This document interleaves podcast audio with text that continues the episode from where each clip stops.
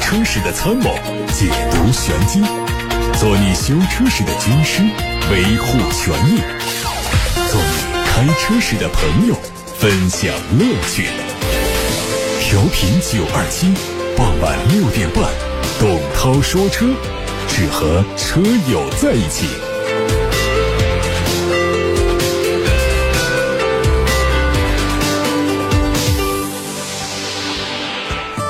各位晚上好，欢迎在六点半到七点半听董涛说车。各位关于选车用车的问题，还有汽车消费维权的投诉，可以发到直播间来，零二七八六八六六六六六在开通热线，还有董涛说车的微信公众号，可以图文留言。看新闻。在汽车工业的发展史上，关于飞行汽车的猜想从来没有停止过。近年来，关于飞行汽车的传说虽然并不少，但是时至今日，商用飞行汽车仍然是凤毛麟角般的存在。日前呢，小鹏汽车的 CEO 何小鹏在一档采访节目中表示，今年年底他们就可以造出飞行汽车，会看到未来几年内中国的。超低空或者叫超低空领域都开放给民用。在去年九月的北京车展上，小鹏汽车发布了名为“旅行者 T 一”的飞行汽车。据当时透露的消息，这款飞行汽车以五到二十五米的超低空飞行、类汽车驾驶模式、垂直起降为卖点，可以两个人乘坐，实现智能交互和低空地图的导航，价格却只是一辆豪华汽车的价格。本田官方。传出消息，第三代的智导互联正式发布。这个系统拥有非常强大的自然语音能力的 AI 智能助理，理解能力和响应速度非常快，还可以根据用户的偏好提供自由命名等个性化的定制服务。另外，第三代智联导航。还可以随时控制家中的智能家居产品。另外，车主可以使用手机数字钥匙启动汽车，进行车辆确认以及远程的操控。同时，车主还可以把手机数字钥匙授权给家人和朋友，让他们同时拥有车辆的控制权。据悉，新系统将在下半年陆续应用在新产品上，预计中期改款的雅阁会率先使用。外媒报道说，大众汽车的品牌。首席执行官表示，公司没有开发新型内燃机发动机的计划，目前正把重点转向电池驱动的汽车。不过，大众需要从销售内燃机汽车当中获得的收入来资助电动汽车的业务，所以仍然会进一步的开发目前在用的发动机，以适应新的排放标准做准备。根据大众品牌三月五号宣布的规划，大众预计在。二零三零年之前，纯电动汽车的销量将占到它的欧洲汽车总销量的百分之七十以上，而此前的目标是百分之三十五。在美国和中国，大众品牌只在二零三零年使它的纯电动车销量占到两个地区总销量的百分之五十以上。网上传出一组全新本田奥德赛的专利图，虽然这次曝光的专利图只有中网格栅和后保险杠，但是结合此前海外车型来看，基本上可以确认就是这个车。它的车头较现款更加平直，横向有多条幅装饰的中网格栅，尺寸也变得更大。侧面和车尾造型的变化非常的弱小，只在细节方面做了一些调整。内饰变得更加年轻化，全液晶仪表和悬浮式的中控屏设计让科技感有了显著提升。中控台底部贯穿的设计仍然是可以提供非常好的实用性和便利性。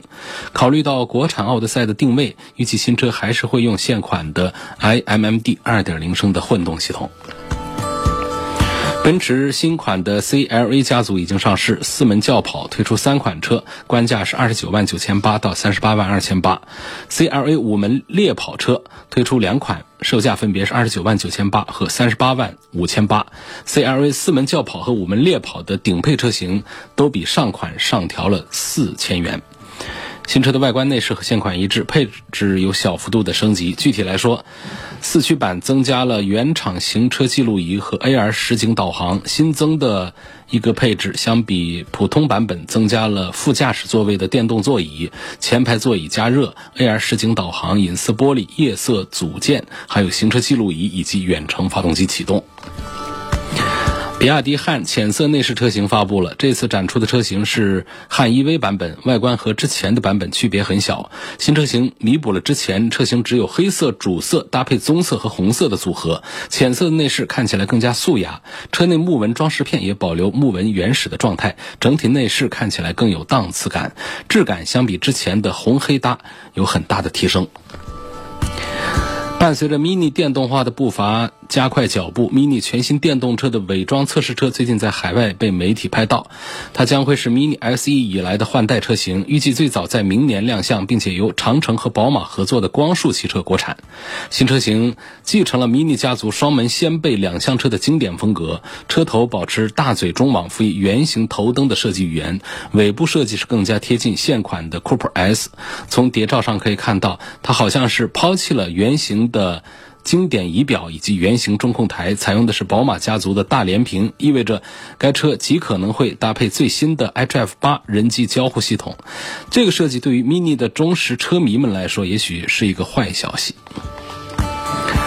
长安汽车正在启动 UKI K 还有 CS75 Plus、CS85、CS95 车标的灯光项目的招标，预计长安会推出对应的特别版，提高品牌的调性。该车的标灯采用是 LED 灯，可以点亮长安的微标 logo，还有日间行车灯颜色也是保持一致，进一步提升产品的辨识度。预计换装新 logo 的车型将在下半年上市，同时这些新车在其他配置方面也会有一些差异化的调整。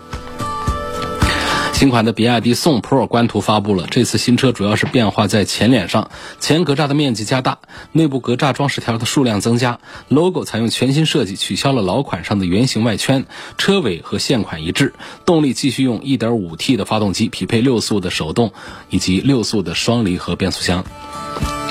上汽集团旗下的名爵品牌在本月三十一号会举办战略发布会，届时名爵将亮相国内首款纯电动超跑概念车。这款概念车的造型非常具有未来感，车头的名爵品牌 logo 加入了发光的元素，低矮的车身设计，大尺寸的轮毂搭配椭圆形的前大灯组，还有贯穿式设计的前杠，一副豪华跑车的味道应运而生。据了解，新车将配备上汽集团最新的五 G 技术和 L 三级别的自动驾驶辅助技术。拥有八百公里的续航里程，零百加速时间只需要三秒钟左右。各位刚才听到的是晚上六点半到七点半直播的董涛说车，刚才跟大家介绍的是汽车资讯，马上就进入到车友聊天室跟大家互动的单元，欢迎大家把热线电话打通零二七八六八六六六六六，留下你的选车用车问题，或者是提供汽车消费维权的新闻线索。另外还有董涛说车的微信公众号，也可以图文留言。今天节目的一开始呢，还是跟大家回复一下在三幺五问题车展上的几个。主要的投诉的维权进展，第一位是周先生反映的福特锐界异响问题，厂家和 4S 店表示送五次全合成保养，并且对车辆进行再次维修。雷克萨斯的 UX 三百 E 全国车主反映电池从表显零公里到充满只能充百分之八十，严重影响到续航里程的问题，至今雷克萨斯官方没有给任何的回应。他们告诉车主说，这都是正常的现象，但是律师方面表示，厂家卖车时没有具体告知，涉嫌虚假宣传。李先生反映的是吉利极豪 4S 店交了一万块钱的定金，按期提不到车，应该双倍退还定金的问题。4S 店表示，通过法律途径的话呢，是愿意赔。那工作室已经提供了律师信息，帮助李先生通过法律途径来维护他的权益。上汽大众以及上汽大众恒信众合 4S 店关于戴先生的途昂七千块钱的置换补贴问题，4S 店表示给予一半的补偿，也就是三千五百元，车主不同意，要求全额退还置换补贴。还有陈先生等三十多位网约车司机在东风启辰众维 4S 店购买一批启辰 D 六零店里是承诺包上。运营证照一个月之内不能落实就可以退车，但是现在四个月过去了，他们车没有提到，证也没办到，贷款还要继续还，人均损失已经超过了四万元。启辰 4S 店和厂家表示，这件事呢是由第三方好容车汽车租赁有限公司负责，但其中有一份合同当中有三方的盖章，而且好容车和东风启辰众维 4S 店法人都是同一个人。这是在三月十五号上午的交通广播第二届问题车展上的几个主要的维权事件的进展情况。公众号有朋友希望聊一聊未来的 ES 八和 ES 六的区别，还问 ES 六和特斯拉的 Model Y 对比一下，应该是谁更值得买？首先我们说 ES 八和 ES 六的区别啊，这个 ES 六是新出的，ES 八呢？上市的时间要更早一些，但是我们明显的能看到呢，ES 六在各方面实际上比 ES 八呀要更加的合理一些。呃，这个合理是从哪里来说呢？就是一个就是在价格上能看到便宜了很多，第二个在尺寸上看呢要合理了很多，就是大小更加合适，不像 ES 八呀那么的的大个儿。呃，另外呢，还有一些配置上做的也更加的成熟起来，就各种参数、各种性能也是更合理的一款 SUV，所以说它一切看起来都比 ES 八要更加成熟，呃，让人更放心的去买。但是毕竟它的价位呢也得是三四十万，所以呢。在很多人看来的话呢，就是接受这个新鲜的品牌，电动车这么一个新事物，还是需要一些勇气。所以它的销量呢，也不可能说跟我们其他的燃油车主力车型来做 PK，但是成长仍然是非常快。如果要做对标的话呢，来跟特斯拉的 Model Y 放在一起对比呢，我觉得这个 ES 六的产品力实际上要更强大一些的。那在内饰方面能看得出来，包括配置方面，除了这个特斯拉那块大屏功能比较丰富，车机系统。还比较强大之外呢，其他在机械单元的话呢，根本在 ES 六的面前其实也占不到什么便宜。同时，它在这个企业态度啊，对消费者的态度方面，还有一些控制方面，特斯拉确实是相对未来说呢，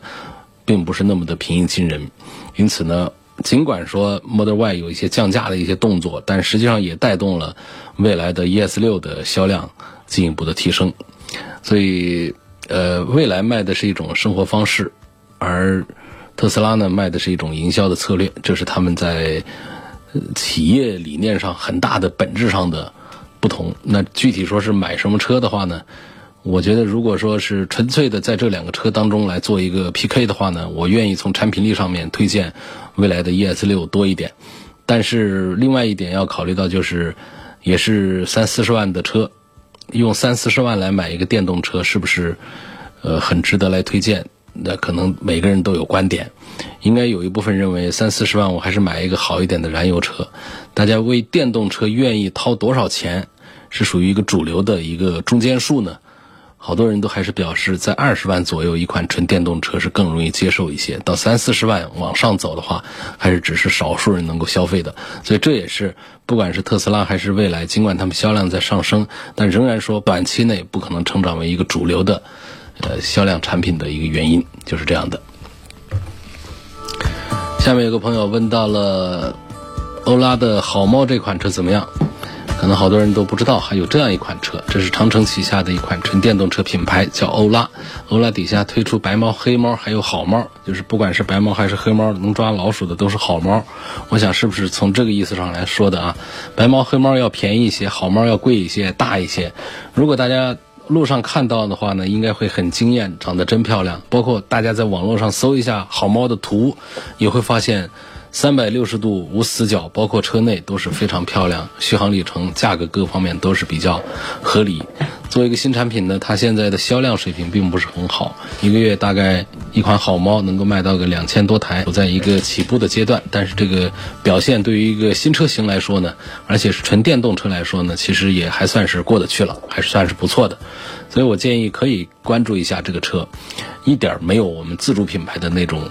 Low 样啊！当然，我们现在自主品牌绝大多数都已经是在设计方面做的比较好。很多车友也跟我留言的时候说，我现在发现啊，在价格低一点的二十几万的车当中呢，只有我们自主品牌做的漂亮一些，就是要比第一是比过去的自主品牌是要好很多。第二个就是跟我们现在很多的十几万的合资车相比呢，我们的自主品牌在产品力、在设计这个方面实际上是翻了身，是比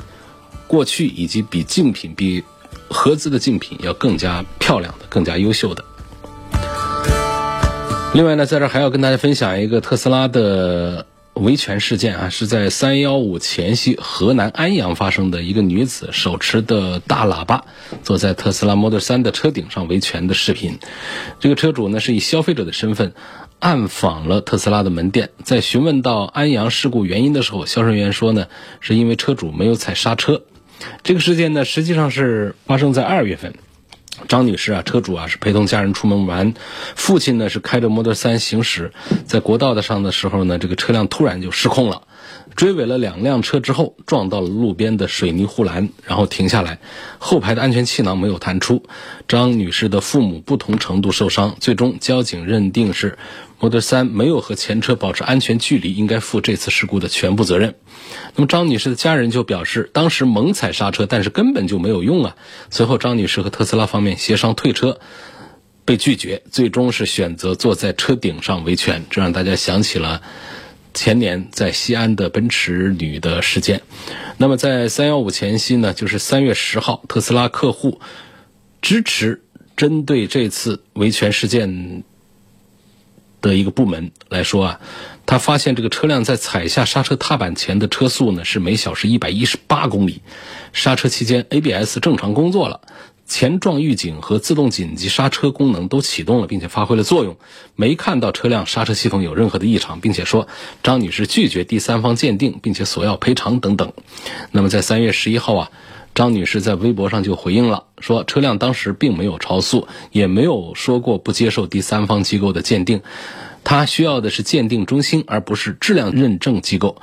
同时呢，车主质疑数据的真实性，因为二十七分五十九秒之后播放的是一个重复的视频，所以多次重放录音呢都是这样播放的。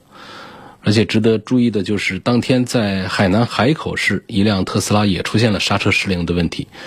而且是售后人员开的一辆 Model 3做测试，同样出现了刹车失灵的情况。后来这个视角都转向了特斯拉的海南事件，那么特斯拉的河南事件呢也就没有最新的进展。所以特斯拉方面呢也没有对此做下一步的回应。那么最近呢，张女士和她的家人到郑州的特斯拉一家服务门店，以普通消费者身份来询问特斯拉安阳事件的时候呢，销售人员的这个回应啊，就让张女士感到非常的吃惊。那么从这个发布的视频上来看呢，特斯拉的销售人员说，说驾驶员压根就没。踩刹车，我们的车从一百零八码的时速给它降到了六十多。当时女车主爸爸开的车，不知道咱的车怎么去运作，他以为能刹住就没踩。说销售员的这样的话呢，就让我们的这位张女士啊就非常的惊讶，因为张女士在微博上表示，特斯拉官方提供给媒体后台的数据说明我们踩过刹车踏板，他提供过相关的数据也证明了这一点。但是呢，特斯拉的销售人员却说并没有踩刹车踏板等等这样的一番争议。所以呢，对这样的维权呢，特斯拉的车主张女士表示，经历了这起事件呢，给自己的身体和精神上的痛苦之后啊，就更加坚强了，决定要走司法途径，让法律给出公道。他还说要感谢特斯拉，感谢他让车主们看清了一个神话的真面目。那么在这个事件发生之后啊，车主已经发布多条微博宣泄自己的情绪。不难看出，特斯拉目前的做法确实让这位粉丝感到很失望。好，这是我们讲的一个特斯拉的维权的事件的最新的进展。有位叫唐老鸭的网友留言说：“姑嫂树机场高速。”高架桥下面呢，左转车道到后湖大道的路口呢，每天都要排好长好长的队。以前有两股道左转，现在只有一股道左转，而且直行道基本上没什么车走。希望主持能够帮忙跟交警大队啊反映一下这个问题。好，这个问题我们会让新闻部门呢抄送到相关的大队。但是有一个基本的交通法规、交通管制的一个原则，就是不鼓励左转。鼓励的是直行和右转，甚至在有一些发达国家的在这个交通设计当中呢，更多的地方都是做右转处理，因为只有这样才能够更高的提升整个城市的交通运转流转的水平。过多的左转会阻碍交通的顺畅，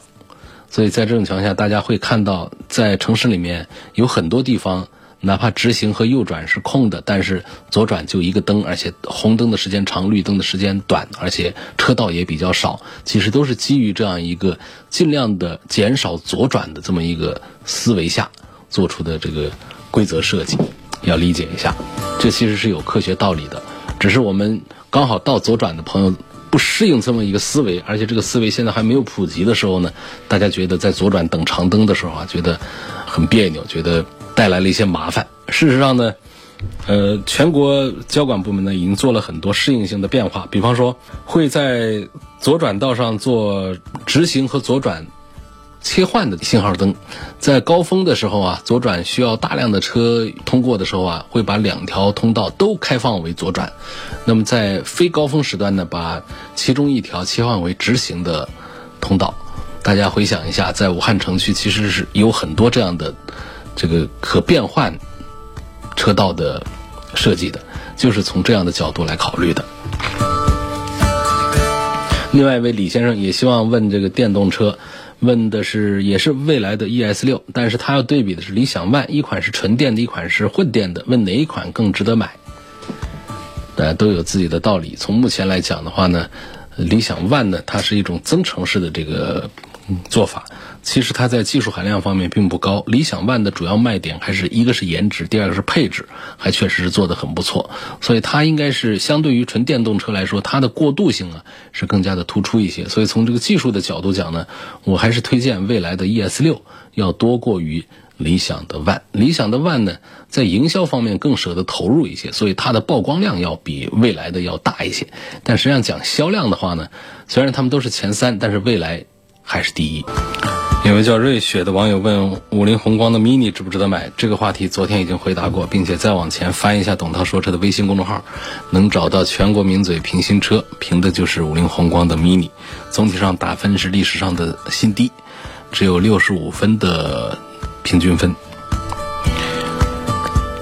国产的宝马 X 五是否值得等？如果不值得等，叉三和 GRC 哪个更值得推荐？没有说它不值得等，一个车。两句话说，第一个呢，就是这样的车出来之后，首先要再看价格，它相对进口车它便宜了多少，这是很重要的一点。第二个就是叉五本身的产品力是非常不错的。我们包括像五系的进口车和我们的国产的五系在一起的时候，其实进口的五系都占不了多少品质上的便宜。进口五系和国产五系在品质上差异很小，而国产五系在空间在配置方面的优势。还要更有诱惑力一些。参照这么一种做法呢，预计华晨宝马在国产叉五的时候呢，我估计也会在产品质量方面有一定保证，就像五系一样的，不会让进口的叉五在质量上占到多少便宜。相反，它会在价格和配置上有更多的优势。这样来看，它怎么不是一款值得推荐的车呢？值得期待的一个产品呢？所以说到底，一个就是看价格到时候定出来是多少，第二个就是还是比较相信华晨宝马他们的国产的水平不会和进口的车有太大的一个区别。另外呢，关于如果不值得等，他还问了一个假设：叉三和 GLC 哪个值得推荐？宝马的叉三公认的在产品力方面比 GLC 做的要好一些，后期费用方面也要便宜一些的。而 GLC 呢，豪华感要高一些，并且它的零整比是一个让人很头疼的问题。零整比是零件的价格和整车的价格之间的一个比值，零整比超过了百分之六百，也就是。把这个车上的零部件都拆下来卖钱的话呢，能买五辆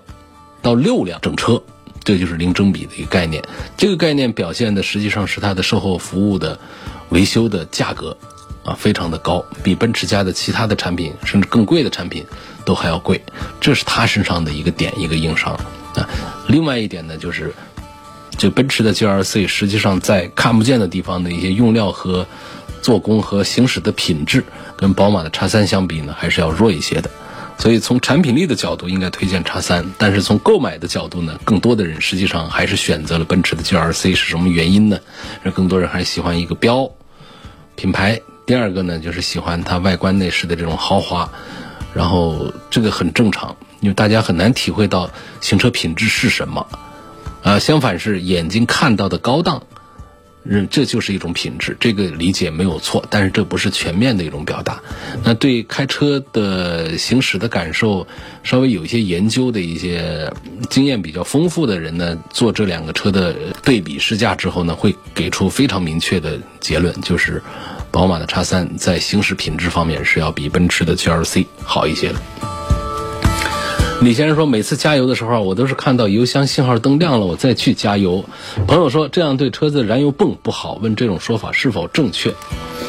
这种说法有一定的道理，但是我觉得理论派居多。反正我的习惯呢，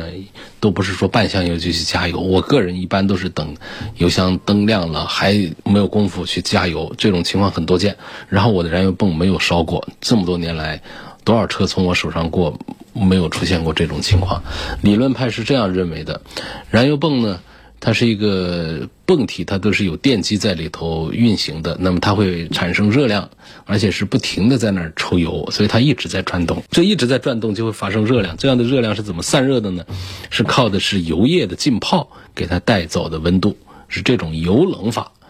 那么如果说油箱里的油位太低的话呢，这个燃油泵它就会暴露，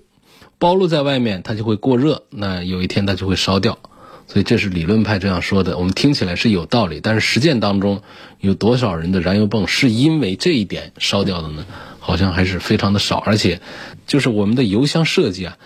呃，燃油泵所处的位置，每一个车型呢，每一个品牌，每一个厂家它的设计的不一样，所以也不能一概而论。总体上讲呢，我觉得厂家在设计一个油箱的时候，他一定会考虑到油温给它散热的问题。当我们油液不足的时候，我们的电机到底是否还浸泡在油液当中？应该说，多数都还是在油液当中浸泡的。哪怕有一部分浸泡，它就可以起到一个散热的作用。就算是完全暴露，完全暴露情况下，这样的车本身就开不了多远。开不了多远的情况下，我们就要去加油。所以实际上，在它过热之前，我们新的油液都已经进来了。因此，从理论上讲，它似乎是成立的。在实践当中，为什么没有出现那么多的燃油泵因为缺油而烧毁的事件呢？就是我刚才讲的这么一个设计上的道理。所以我认为呢，实践当中这种情况很少见，啊，可以忽略这个问题。你正常的就是油箱快没油的时候去加，油灯亮了再去加，也没什么问题。有位网友问：丰田的雷凌和本田的思域哪个好？二十五岁的女生开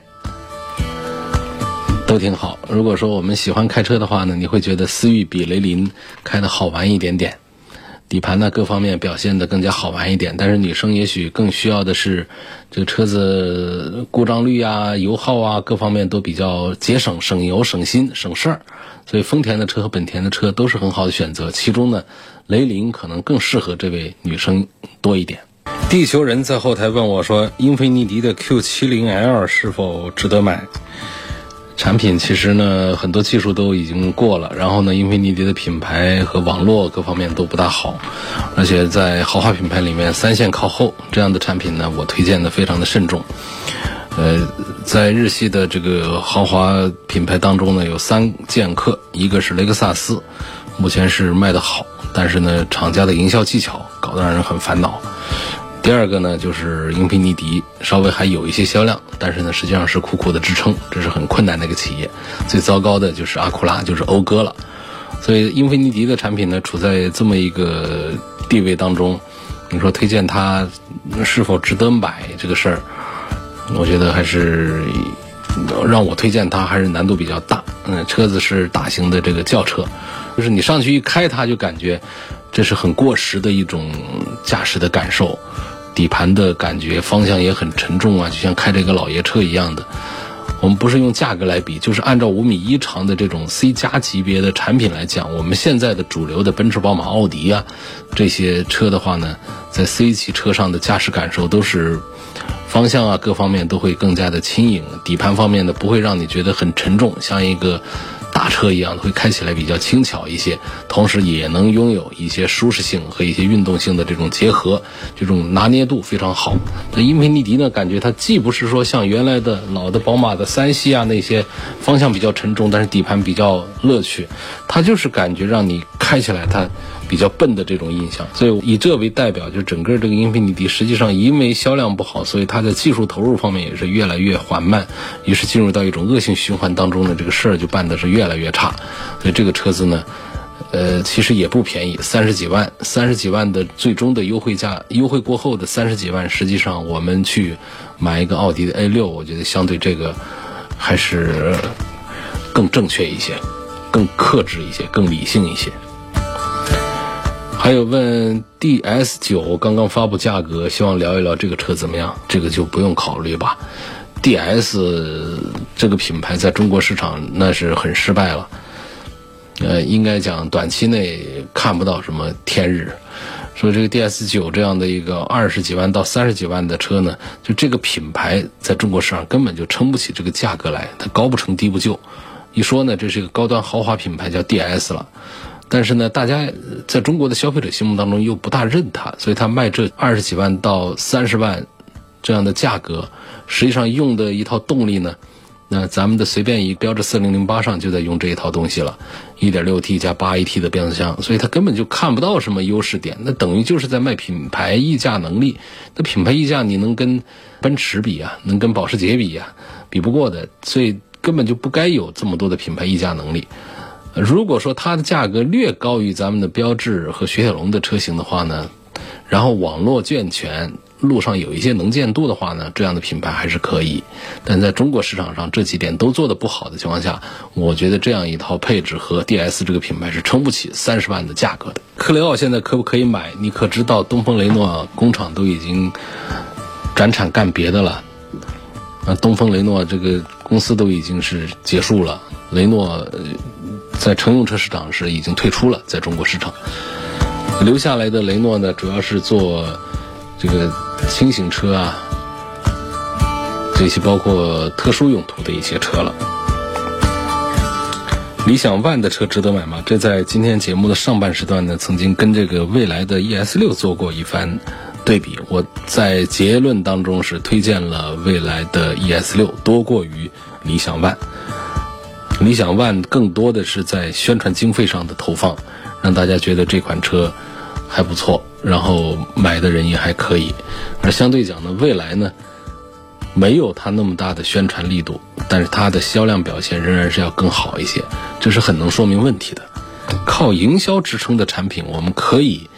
武断的断定它的产品力是有弱点的。有位网友说，最近我朋友向我推荐使用了玻璃防水剂，效果非常不错。下雨天开车的视线影响小了很多。不过呢，就是隔几天或者洗完车就得重新喷一次。有没有什么其他产品可以长效保持的？我不知道有什么其他产品可以长效保保持的啊。但实际上呢，我觉得能够管个几天就可以了。本身像下雨呢，咱们这儿不是伦敦，不是英国常年的阴雨啊。这下雨就是最近一段时间下的狠的，也就下的不到一个星期。在雨天我们使用一下，雨天过了，你不需要它再有这样的效果。下次再下雨的时候，比方说看天气预报有长时间下雨，或者我们要跑高速，长时间要在雨中行驶的时候，我们再喷上就可以了。如果你朋友给你推荐这款玻璃防水剂效果不错的话，我觉得只要达到几天的防护效果。就应该满意了，就没必要再追求说，我这一劳永逸给装上去之后，从此下雨不怕了。咱们这雨水毕竟并不丰富。下面有个朋友反复在问我，汉兰达有没有必要等它的混合动力版本？汉兰达的现有的动力并不弱，这个 2.0T 的还不错，混合动力版本呢可以放心，丰田的混合动力呢并不差。那如果说它的价格合适的话，我觉得汉兰达的混合动力版本也是值得考虑、值得等待的。有位网友希望我能说一下新款的雷凌的 1.2T 的变速箱，说很多朋友都在反映啊，说这个车的呃变速箱啊质量不好，问题很多，问是不是这样？呃，买完了我就担心了，你是买了还是没买啊？呃，1.2T 用的这个 CVT 的变速箱呢，丰田的 CVT 呢，相对讲呢，在行业里面表现还是不错的。我觉得，起码针对这个日产的这个 CVT 来说，丰田的 CVT 稳定性还是做的不错的。呃，网上有一些朋友在反映他们的这个不是 1.2T 的问题，它的直列三缸的这个1.5升其实也用的这一套 CVT 的这个系统。我觉得没有在我们节目当中出现大面积的大范围的投诉，说到这个丰田的 CVT 变速箱，而且你车已经买了，你就好好用吧。同向车道，行人过马路，上人行横道，行人在第一车道，车在第三车道，没有礼让，算不算没有礼让行人？我觉得从趋势来讲呢是算的，因为第一车道和第三车道中间隔得并不远。这种情况呢要结合多种情形来判断，一个是我们当时的车速是不是很快的过，这是有安全隐患；第二个是我们行人行走的是不是比较快，这都是判断这个这种情况的。应应该讲呢，就是在我们一二三三车道上人行横道上横穿的这个状态下都没有车都没有人的时候，这是。最最可靠的，这是第一。第二呢，就是如果有人的话呢，从趋势讲，它是离你的车越来越远的状态下，那么我们通过这个人行横道，这车辆驶过人行横道也是没有问题的。从趋势上讲，越往后它是越接近你的车的，尽管到最后你们没有碰上，甚至是不可能碰上，但从趋势上讲，在你的这个车道上是有安全隐患的，所以这样来判定你没有礼让行人是恰当的、合理的。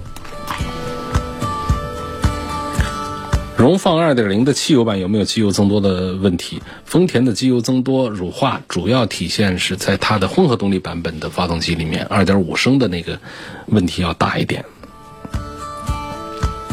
下一位朋友说，从行驶品质、售后、使用年限方面说一说，凯迪拉克的 XT5 跟林肯的航海家四驱标配，谁更适合买？我在荆州，当地只有凯迪拉克 4S 店。如果买林肯的航海家，当地没有授权 4S 店，问后期有没有保障，有没有必要在当地没有 4S 店情况下买车？我觉得最好是不要。呃，这个来来往往跑动也还是比较麻烦的，所以最好还是买城市里面有 4S 店的。一个是保养，第二个是主要还是有了问题之后的维修，自己会更加的方便一些。同时呢，你在出手卖的时候呢，当地如果有 4S 店的话呢，车辆的保值也会好一点。另外呢，在凯迪拉克 ST 五和林肯航海家这两个车本身在产品质量这个方面讲的话呢，我还是觉得凯迪拉克的要比林肯的在质量稳定性上做的要好一点。一个是数字上讲，投诉量还是林肯多一些。另外呢，林肯的车它的技术平台和产品线这方面，相对通用家族的凯迪拉克来说，它的质量控制体系本身是要差一些的。好，今天就说到这儿，感谢大家收听和参与。董涛说车节目在每天晚上的六点半到七点半直播，全媒体平台可以收听往期节目的重播。他们包括了微信公众号、微博、蜻蜓、喜马拉雅、九头鸟车家号、易车号，还有董涛说车的微信以及微信小程序“梧桐车话”等等，这些平台上都能找到董涛说车的专栏。我们下次节目再会。